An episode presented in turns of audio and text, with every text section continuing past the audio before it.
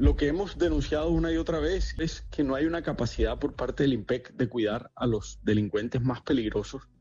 y estos desde las cárceles siguen cometiendo delitos. En el día de hoy,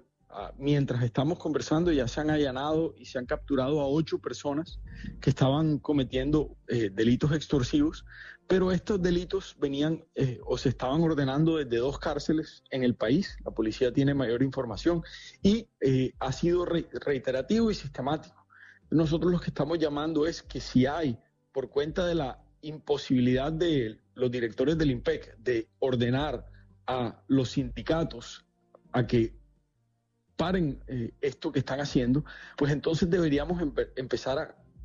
pensar en liquidar el IMPEC y darle esa autoridad a la policía, porque hoy lo que vemos es que no se está cumpliendo con el mandato y la, la, semana pasada se asesinó a una persona, se hirieron a dos y todas esas órdenes vinieron de la cárcel y a mí me parece inaudito que sigamos hablando de esto. Y en materia de derechos, el derecho fundamental que nos brinda la posibilidad de todos los demás derechos es poder caminar por la calle en paz y poder ejercer tu, derecho al trabajo o derecho a la educación o a la libre movilidad en paz. Y eso no está ocurriendo en un país cada día en donde vemos que sistemáticamente hay fallas como esta. Y por eso mi sugerencia es, o arreglamos la situación de fondo o que liquiden el IPEC, que depende de, digamos, de la estructura criminal que los quiera extorsionar, pero lo importante hoy es que hay ya ocho capturados, es decir, están ya siendo, eh, digamos, llevados ante la, ante la fiscalía, eh, perdón, ante, las, ante la justicia, ante los jueces de ejecución de,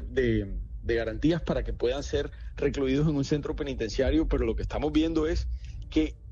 sistemáticamente estamos capturando, este año tenemos 200 operativos planificados para capturar bandidos.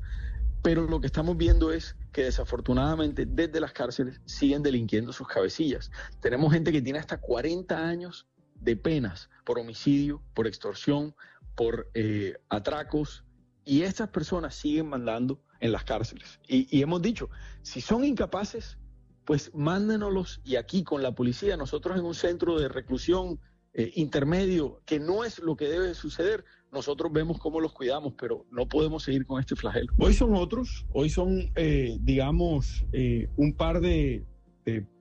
personas de menor categoría o menor rango, pero se, se, se, sacó que estos tres, estas tres personas que son, la verdad es que ni quisiera nombrarlos porque es, es darles reconocimiento y eso es lo que les gusta a estos bandidos, pero están en la cárcel, están recluidos en dos, en dos cárceles y lo importante es que no les faciliten el celular. Yo digo, si, si van a hacer hasta, hasta, hasta cobrar por eso, deberíamos más bien regular el uso de los celulares en las cárceles y que cada preso que tuviera un celular se supiera cuál es su teléfono y si se comete un ilícito desde ese teléfono, pues que le agreguen cargos a sus condenas. Pero hoy estamos en el peor de los mundos.